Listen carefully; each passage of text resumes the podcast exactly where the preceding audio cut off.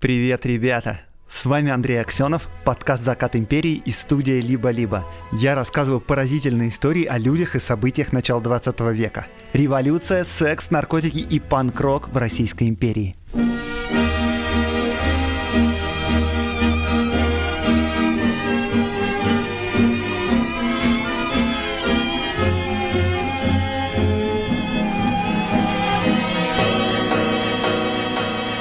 Помните, несколько эпизодов назад я вам рассказывал про предсказания о смерти книг и о появлении подкастов из 19 века.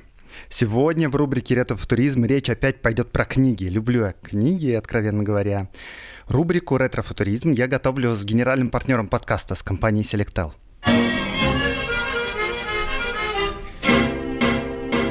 1892 году был опубликован фантастический роман «В мире будущего» автора Николая Шелонского.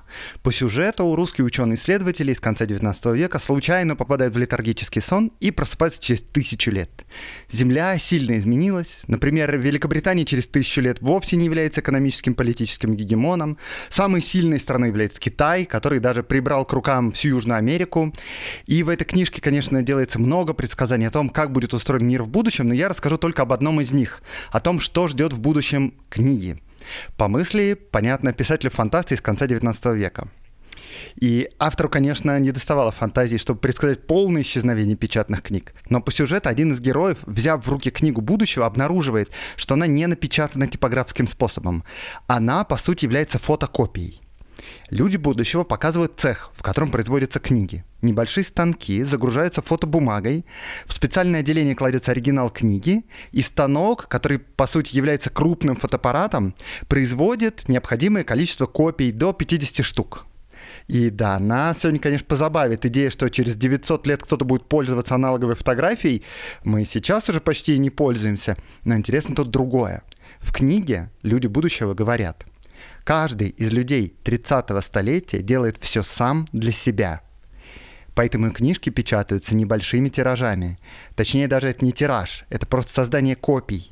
В романе не указано, отчисляли ли эти станки процент правообладателям за создание копий. Сейчас, как вы знаете, потоковые сервисы за каждое прослушивание отчисляют копеечку, лейблу. Судя по всему, в будущем из этого романа победил копилефт и распространение знаний под свободными лицензиями, а копию книги каждый получает сразу же, как захочет. Как и мы сейчас. Главное, что в будущем были авторы, которые бы писали новые книги.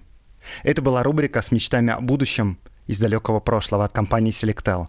А компания Selectel ценит нестандартные взгляды и изобретения. В описании выпуска вы сможете найти ссылку на телеграм-канал Selectel. Они там пишут и о будущем, которое нас ждет, и о том, что доступно уже сегодня. Подписывайтесь.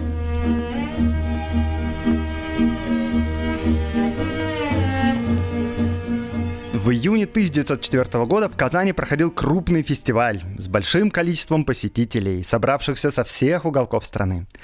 В городе гостила одна из самых чтимых икон в России – икона Смоленской Божией Матери. Икона была привезена в Казанский Богородицкий монастырь, и несколько недель подряд к ней на поклонение приходили тысячи и тысячи паломников, а Казанский Богородицкий монастырь, собственно, он знаменит тем, что в нем хранится и другая чтимая икона – Казанской Божией Матери. Так вот, в монастыре идут торжественные службы, проводятся разные мероприятия, продается мерч, гостиницы и трактиры заполнены людьми, организаторы фестиваля, естественно, без сна и отдыха решают проблемы, ухаживают за знаменитыми гостями, едят урывками, спят, когда придется. Если вы хоть раз были на крупном фесте, то можете представить, как это все сложно для организаторов и волонтеров. И вот наступает последний день фестиваля, 28 июня, по новому стилю 12 июля. Все прощаются с Смоленской иконой, гастроли заканчиваются, реликвия уезжает домой. Паломники разошлись, гости разъехались по домам, монахи отсыпаются, наконец-то можно отдохнуть, да? Тишина, спокойствие. В третьем часу ночи одна послушница идет во двор по каким-то там делам своим, не будем уточнить по каким, в общем, она идет по делам и слышит откуда-то сдавленный крик «Караул!» Она, естественно, пугается, бежит за помощью, Будет несколько человек, трудников, пару послушниц. Все выходят во двор и понимают, что крик идет из подвала под колокольней. Дверь в подвал оказывается заперта. Когда ее открыли, внутри обнаружился монастырский сторож Федор Захаров, старик почти 70 лет. Он рассказывает, что несколько часов назад делал обход и вдруг увидел на задней паперте собора четырех мужчин. Они на него тут же набросились, приставили револьвер к голове, затолкали в подвал, запугали и заперли там. Воры в монастыре. Начинается переполох, бегут к собору. Замок с двери собора сорван и валяется тут же рядом. Люди вбегают внутрь и видят самое страшное, что только можно представить. Украдена самая чтимая реликвия монастыря. Да что там монастыря? Всей православной России икона Казанской Божией Матери.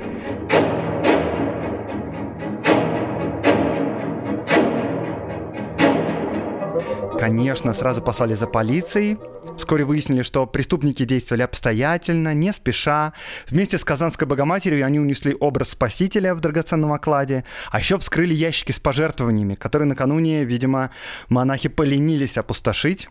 И из ящиков еще вынесли примерно 350 рублей.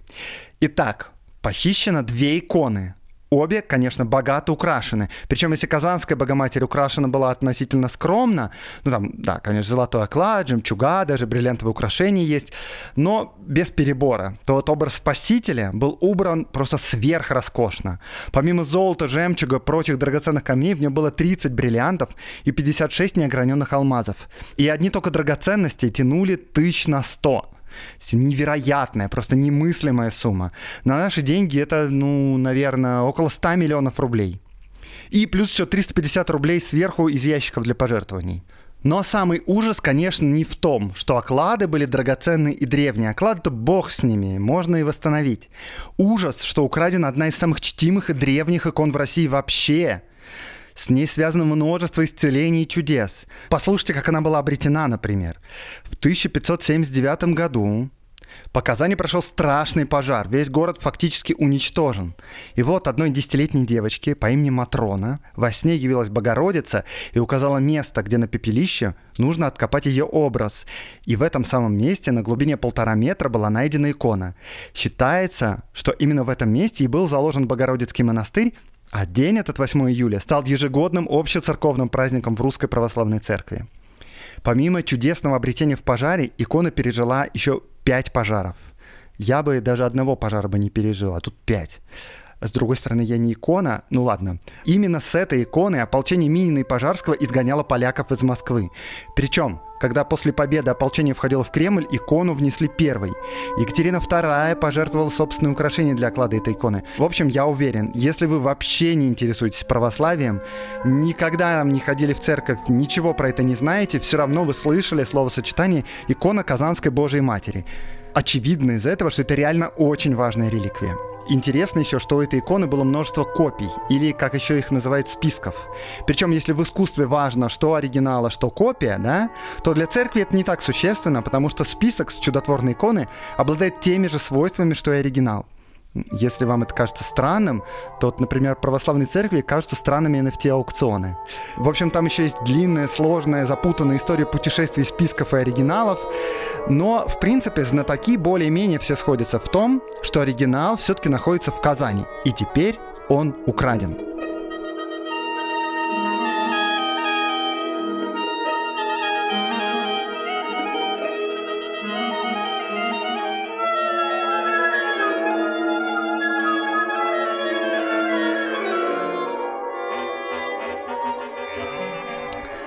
Газета «Русское слово» пишет.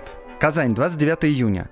В 2 часа ночи кощунственно ограблен Богородицкий монастырь, находящийся в центре города. Похищены святыни города Казани, чудотворная икона Богоматери и иконы Спасителей Николая Чудотворца.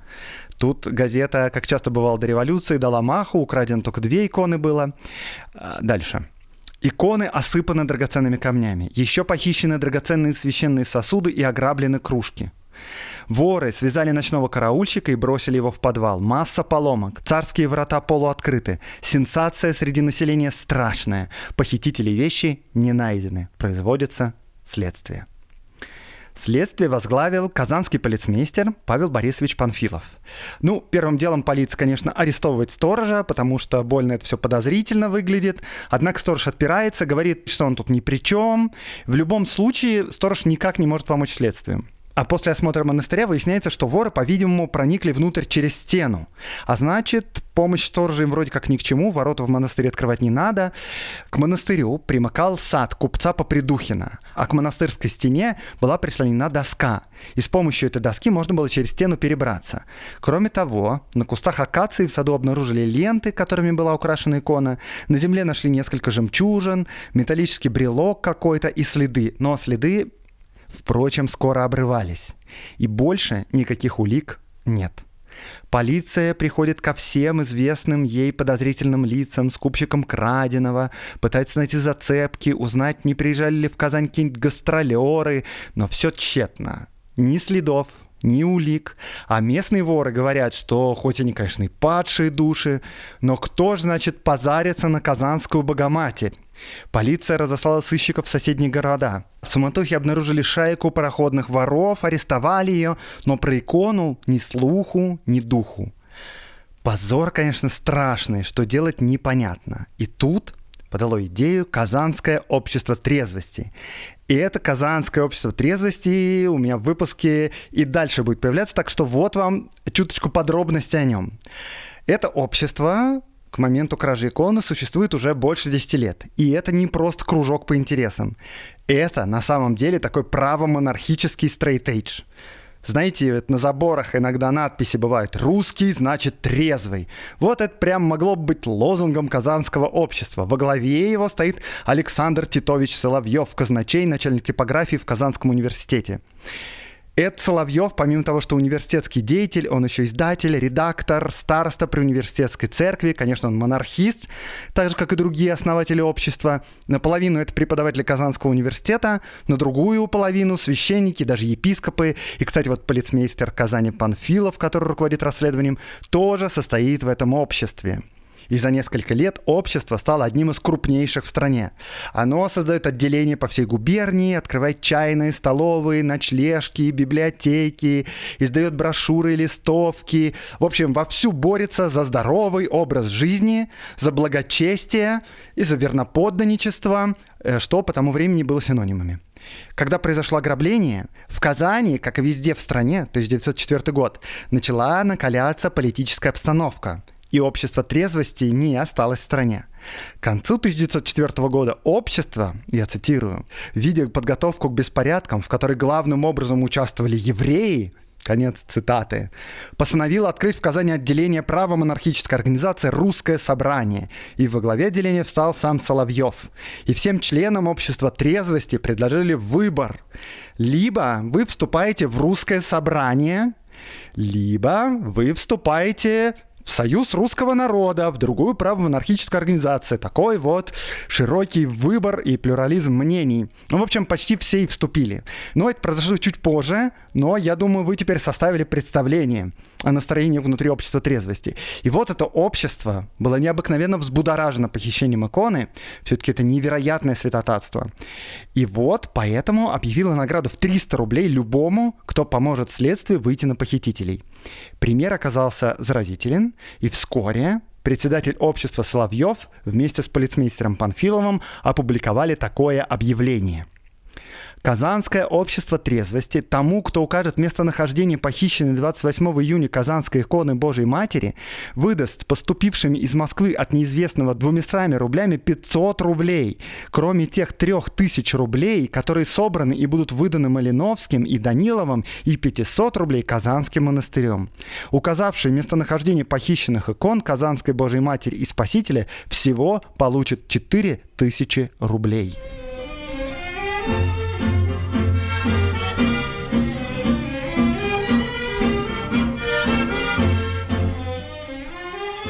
Это привело к результатам.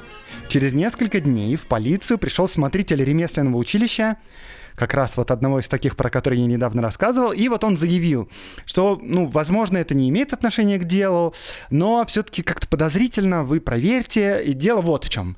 К ним в училище за неделю до ограбления пришел давний их знакомый ювелир Максимов и заказал щипцы для растяжения золотых колец. То есть, э, ну, вообще не бог весь какая зацепка, но полиция все же находит этого Максимова, начинает его допрашивать. И тот, конечно, говорит, ну, блин, типа, я ювелир, мне нужны инструменты, в чем вообще проблема? Но полиция не успокаивается и начинает ходить по контактам Максимова и выясняет, что накануне ограбления Максимов относил эти самые щипцы другому мастеру и просил их усилить, так, чтобы они могли разгибать что-нибудь посерьезнее, чем золотые кольца. Ну, там, например, стальную дужку замка, понимаете, да? Но это еще ерунда. Выяснилось, что Максимов успел продать нескольким разным людям жемчуг, а жена Максимова отнесла в подарок местному полицейскому приставу алмаз. Неплохо. И пристав, что интересно, подарку не удивился. По крайней мере, он не пришел с ним к следователям или к начальству. Наоборот, в какой-то момент следователи к нему пришли, и он такой, точно, алмаз. М-м, а я что-то не подумал. А правда подозрительно ведь как? Э, в общем, к моменту появления алмаза Максимов уже сломался и показал, что щипцы эти заказал ему некий Федор Чайкин. И он же, этот Федор Чайкин, просил их усилить. 1 июля Через день после ограбления Чайкин пришел в гости к Максимову и попросил того прочитать заметку из газеты о похищении иконы. Дочитав заметку, Максимов поднял глаза и встретился нос к носу со стволом револьвера. Чайкин для убедительности еще раз ткнул несчастному ювелиру оружием в нос и сказал, что иконы украл именно он, Чайкин, и что, во-первых, Максимов теперь соучастник, ему грозит каторга. Во-вторых, если что, то Чайкин его убьет, а в-третьих, вот тебе оплата за работу. И дал ему, собственно, жемчуга и алмаз. Ура! Кажется, появился след. Расколовшийся Максимов указал адрес, по которому жил Чайкин, и полиция сразу же бросилась за ним. Но дома Чайкина не оказалось. При беглом обыске никаких следов похищенного тоже обнаружить не удалось. В квартире проживала некая Елена Шиллинг, и она сказала, что да, Федор Чайкин тут жил с женой и с дочкой, но уехал несколько часов назад на извозчике на поезд в Саров. Сыщики нашли извозчика, и выяснилось, что Чайкин поехал вовсе не на вокзал, а на пристань. И сел на пароход под названием Ниагара и отправился вовсе не в Саров, конечно, а вверх по Волге. Тут же по всем пристаням отправили телеграммы с его приметами, а пока что решили исследовать квартиру поподробнее. Дом этот находился на улице Кирпично-Заводской. Сейчас на месте этого дома находится двор между домами номер 30 по улице Лесговта и номером 10 по улице Вишневского. И вот второй, более обстоятельный обыск дал хорошие такие результаты. Продолжался он 4 дня. В русской печи и в других местах по дому нашли около 500 жемчужин и столько же драгоценных камней, серебряные и золотые обломки окладов, серебряную проволоку и так далее, и так далее. Во второй железной печке обнаружили обгорелые жемчужины, гвоздики и остатки материи. В общем, все прекрасно, только есть проблема. Самой иконы нет. И где она, неизвестно.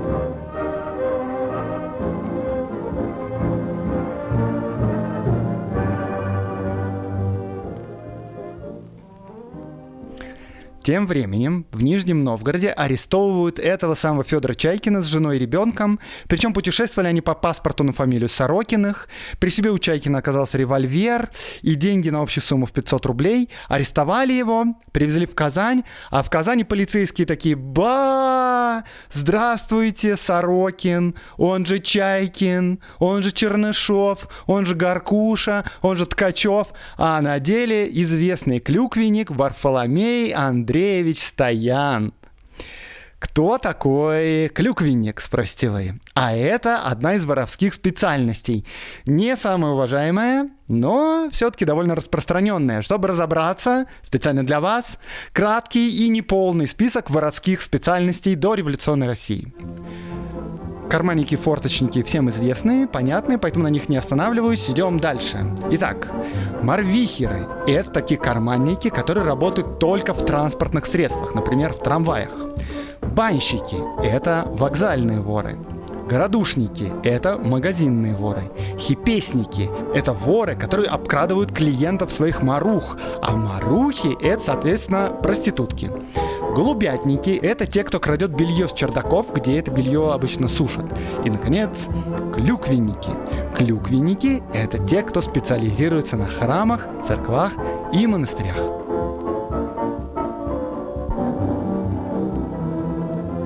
Не сказать, чтобы они пользовались большим уважением в своей среде, но работа, знаете, есть работа.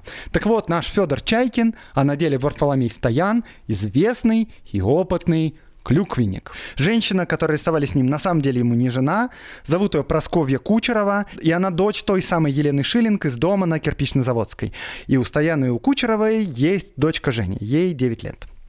Стоян сначала заявил, что он вообще понятия не имеет, откуда в доме, где он жил, взялись обломки окладов, драгоценные камни, но затем все-таки изменил показания, сказал, что вообще давно знает ювелира Максимова, что раньше еще тоже покупал у него краденые драгоценности, и что на следующий день после преступления Максимов принес обломки окладов и камни и продал ему все это вместе за 750 рублей, а икону, дескать, он не видел и в глаза.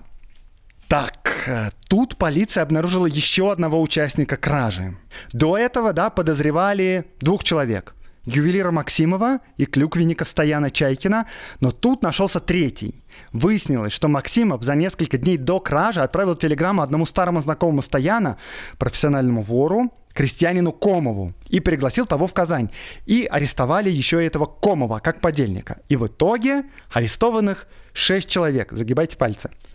Стоян или Федор Чайкин, его сожительница Кучерова, мать Кучерова Елена Шиллинг, ювелир Максимов, вот этот самый новый крестьянин Комов и шестой сторож монастыря Захаров. Просто на всякий случай.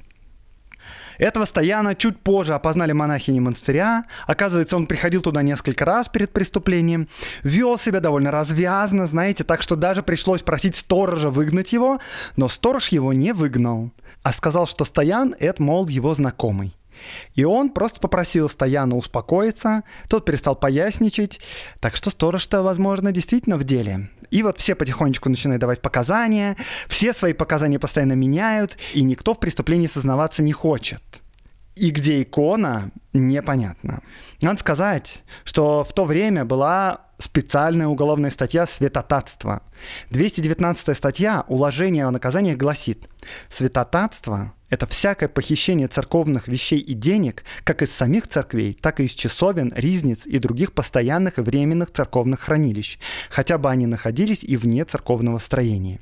И наказание по этой статье предполагает до 15 лет каторги. Учитывая значимость казанской иконы, виновнику светили бы все эти 15 лет, тогда как за простую кражу со взломом давали максимум 6 лет. Невыгодная профессия клюквенник, да. Значит, всех арестованных том числе девочку Женю, трясут, как яблони, чтобы те признались, куда делась икона. И вот что к ужасу следователей сказал им в конце концов ювелир Максимов. Он сказал – что спрашивал у Стояна, где икона, и тот ему ответил. «Я порубил и побросал в печку. Мать заставил сжечь. Она сожгла и плакала. Мамаша у нас плаксивая». Ужас, просто ужас, невозможно поверить. Одна из самых чтимых икон в России уничтожена. Еще давала интересные показания девочка Женя. Вообще, она все время говорила разное, противоречила сама себе. У следователей даже сложилось впечатление, что она говорит просто рандомные вещи, не зная, кого опасаться больше, мать или отца. И сначала она сказала, что полиция икон не найдет, потому что одна сожжена, и вторую тоже хотели сжечь, но вот что с ней произошло. Цитата из показаний. «Я выхватила икону и сказала, что эта икона явленная, и что она мне будет благословением. Отец вырвал у меня эту икону и плюнул на нее. Я взяла полотенце, вытерла и сказала, что я икону спрячу. Они спросили, куда? Я сказала, что на полочку. Они расхохотались и сказали, ну уж если прятать, то как следует. Взяли ящик, положили икону на подушку и замазали его в печку. После этого Полиция разобрала всю печку по кирпичику, но икону не нашли. Пришли к Жене и такие, так, ну. И тогда Женя сказала, ну, должно быть, бабушка перепрятала. Однако вообще позже девочка давала и другие показания. Вот, например, во вторник, накануне Петрова дня, Чайкин с Комовым, жившим у нас, ушли куда-то. Оба они взяли по шпайру, то есть по пистолету, Я спала, когда проснулась, то Чайкин рубил икону Казанской Божьей Матери секачом, большим ножом а Комов икону Спасителя топором. Потом бабушка сожгла осколки, а я в то время разговаривала в окно с караульщиком, чтобы отвлечь его внимание от дома. Потом Чайкин сели за стол с Комовым и смеялся, что они обманули сторожа Захарова, дав ему вместо 100 рублей один рубль.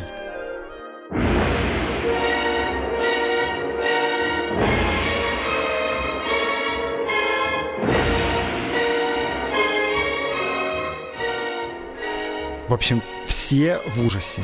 Вся православная Казань в ужасе, а вслед за ней вся Россия тоже в ужасе. Никто просто не может поверить до конца, что было совершено такое ну, невероятное святотатство. Все надеются, конечно, что икона уцелела.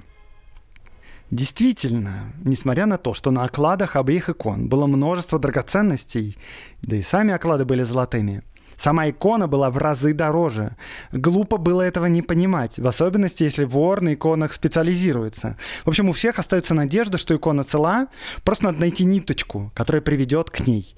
И особенно старается не падать духом, Казанское общество трезвости. Дело ведь явно не чисто. По всей стране начинаются какие-то непонятные забастовки. Революционеры, не скрываясь, стреляют в чиновников. И одновременно с этим происходят черносотенные демонстрации, еврейские погромы, страна трещит по швам. А у православного мира украдена икона, которая этот православный мир веками защищала. Это что, совпадение, по-вашему? Конечно, нет. Это явно проделки масонов, Госдепа и Сороса. То есть в переводе на язык того времени масонов английского посольства и евреев. А если кто-то в этом сомневается, то он, пожалуй, и сам масон. Тем временем дело идет к суду. И дело, конечно, громкое. Тут Казанский окружной суд, довольно известный, имеющий очень серьезную положительную репутацию в системе российского правосудия, сталкивается с проблемой. Нужно найти адвокатов для обвиняемых, но никто не хочет защищать подозреваемых. Адвокаты отказываются один за другим. Многие, потому что не могут позволить себе защищать кощунников по внутренним моральным причинам, а некоторые, потому что вокруг дела уже довольно нездоровая обстановка. Можно пострадать, защищая вот этих вот негодяев без стыда и совести. Суд обращается к присяжным поверенным Казанской судебной палаты, то есть, другими словами, в адвокатскую палату. Они там у себя собираются, ломают голову, как им поступить, и, наконец, говорят суду. Никто из нас по своему желанию защищать подозреваемых не хочет и не станет, но защищать мы их готовы. Только вы, вот, пожалуйста, уважаемый суд, сами назначите адвокатов, чтобы мы могли потом общественности сказать, мы не сами хотим защищать святотатцев, нас назначили сверху. Ну, хорошо. Суд назначает одних адвокатов, они такие, ой, знаете, что-то у меня нога болит, голова болит. Суд назначает других, они такие, ой, знаете, у меня как раз отпуск, я вот уже и билеты взял. Наконец, защитниками стали шестеро молодых людей. Трое из них — это полноценные адвокаты, то есть присяжные поверенные, а трое других даже вообще еще не адвокаты, а только помощники — Стояна как раз защищает такой помощник по имени Георгий Густавович Тельберг. И фамилия эта, Тельберг, вызвала в Казанском обществе трезвости э, невероятное ликование, я бы сказал. Они пишут, цитирую, Известный еврей Шальберг нанялся за 100 тысяч рублей защищать гнусного святотатца. Вся христианская адвокатура возмущена очередной еврейской наглостью. Тельберг, конечно, никаким евреем не был. Он был швед. Известным он тоже не был. И вовсе он не нанялся. Его назначили. И, конечно, никаких 100 тысяч рублей в помине не было. Сам Тельберг по мере разрастания шумихи вот что сказал. «Будучи от рождения христианином, причем очень кротким, я прямо испугался, не вызову ли я волны еврейских погромов». Причем, конечно, угрожали не только Тальбергу, вообще всем адвокатам. Атмосфера перед началом суда была так наэлектризована, что присяжный поверенный Бабушкин, который был в группе адвокатов старшим по возрасту и наиболее опытным, он попросил судью перед началом заседания отдельно посвятить пару минут тому, чтобы объяснить присутствующим в зале, зачем вообще нужны адвокаты и какую роль они исполняют.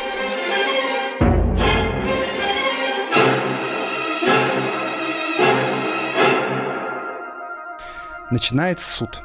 Ажиотаж страшный. В зал заседания можно пройти только по специальным пригласителям. На улице толпа.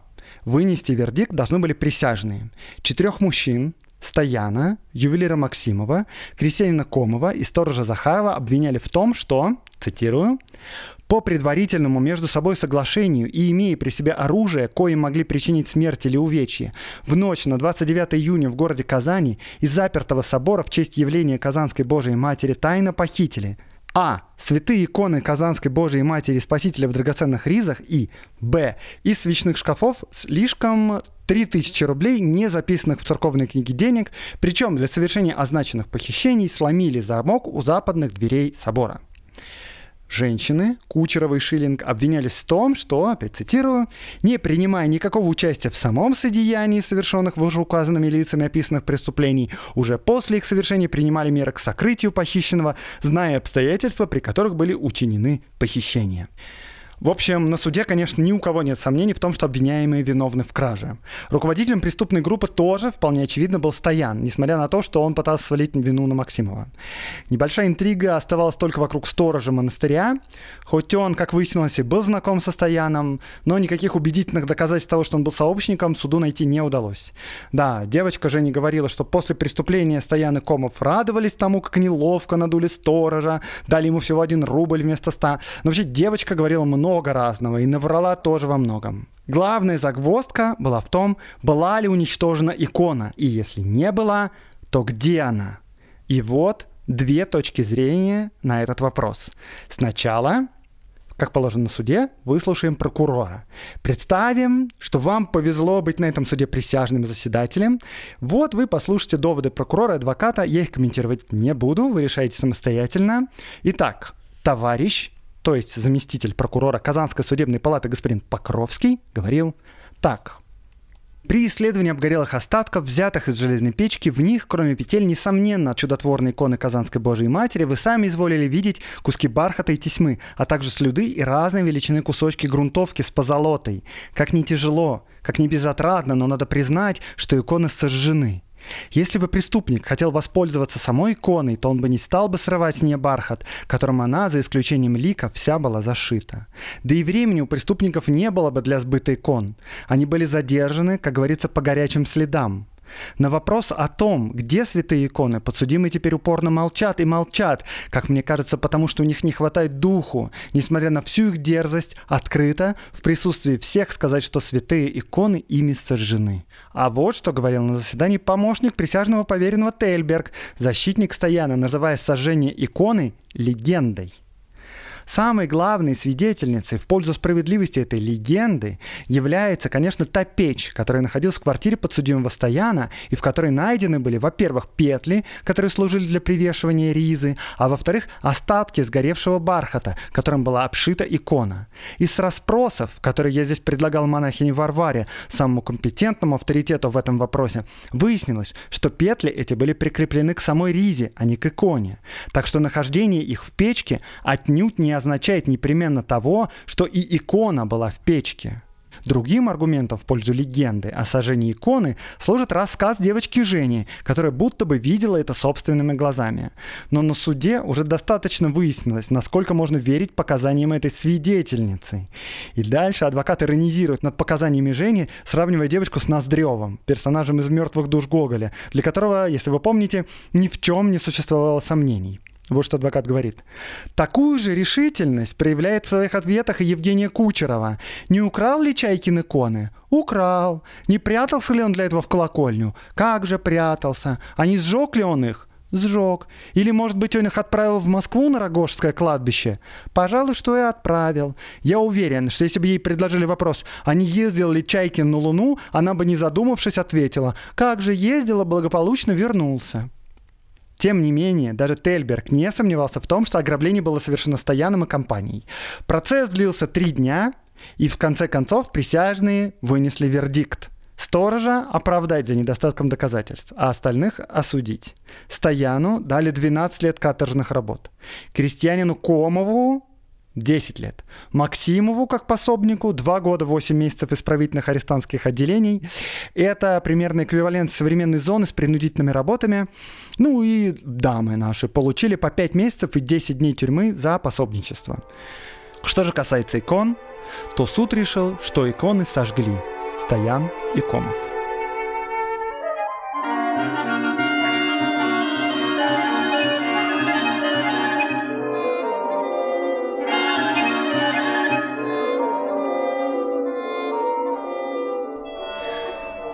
Это, конечно, не конец истории, потому что верить в гибель иконы многим не хотелось, и возникло несколько теорий о том, куда она пропала на самом деле.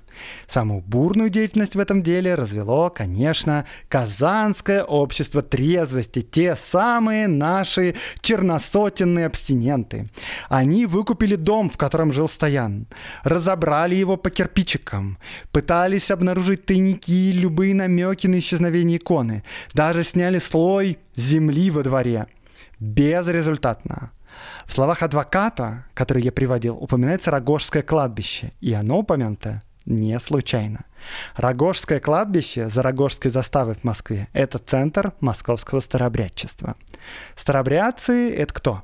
Это христиане, которые в 17 веке не приняли реформу Никона, а Казанская икона, понятное дело, до никонианского письма.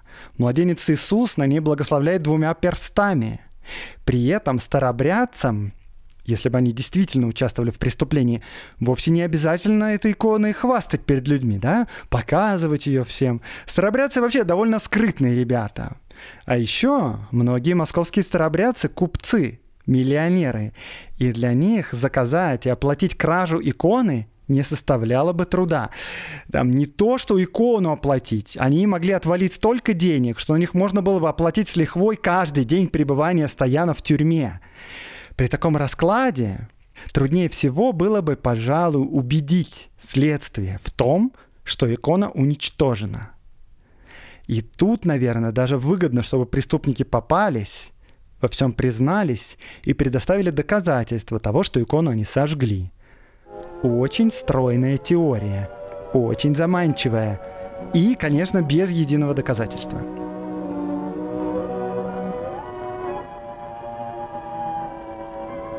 Сам Стоян, уже будучи в тюрьме, не скрывал, что он сжег икону.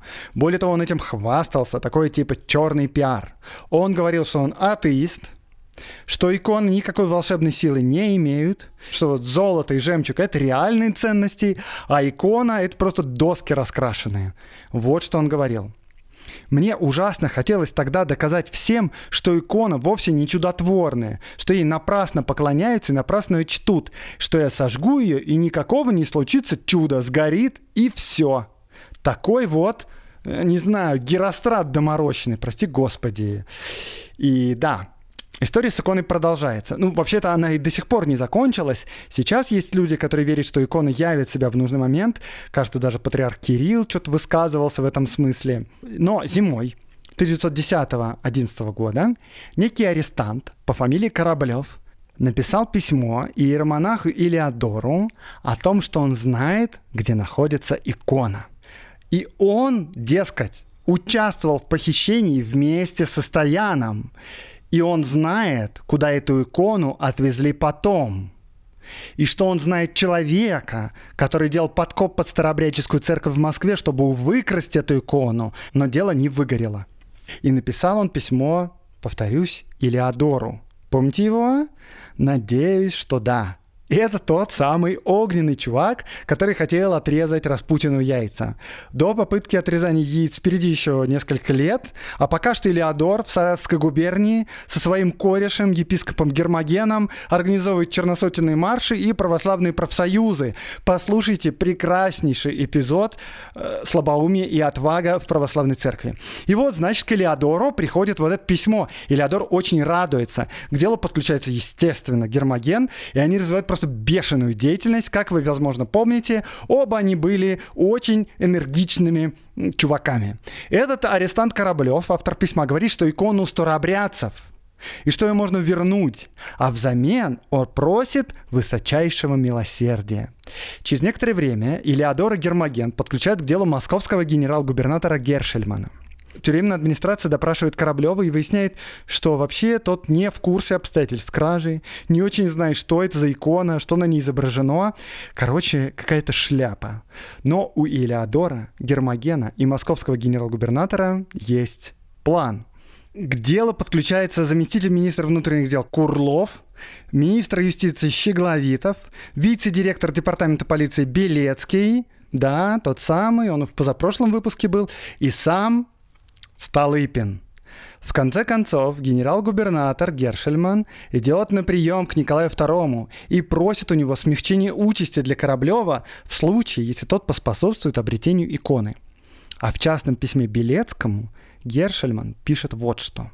Услышав непосредственно от Илеодора, что для него и для православных не так важно, будет ли получена действительно украденная икона или какая-нибудь другая, а важно восстановить святыню, я имел в виду, предоставляя время на некоторые льготы Кораблеву, раз навсегда решить вопрос об иконе и не дать возможности создавать из этого дела какую-нибудь историю. Понимаете, да? Не так важно, настоящая найдется икона или нет. Главное всех убедить, что она настоящая. И чтобы сделать историю обретения иконы более-менее связанной, они вытаскивают Стояна из камеры и начинают допрашивать, чтобы он все подробненько рассказал. И Стоян в какой-то момент понимает, к чему ведется дело, и заявляет, цитирую, «Мне не хочется, чтобы непорядочные люди шантажировали моим именем и вводили в заблуждение утверждением, что иконы целы». То есть, да, оцените, кого именно и кто именно называет непорядочными людьми. В общем, Стоян — железный человек, человек слова, респект. Но, в общем, на этом попытка вновь обрести икону заглохла. Некоторые, однако, до сих пор ждут ее возвращения. Может, она и вернется, кто знает. Многим, с другой стороны, кажется символичным, что икона, которая по преданию была явлена после пожара в Казани, была найдена девочкой на попелище, закончила свой путь в печи, в огне, и единственный человек, который попытался ее спасти, опять маленькая девочка.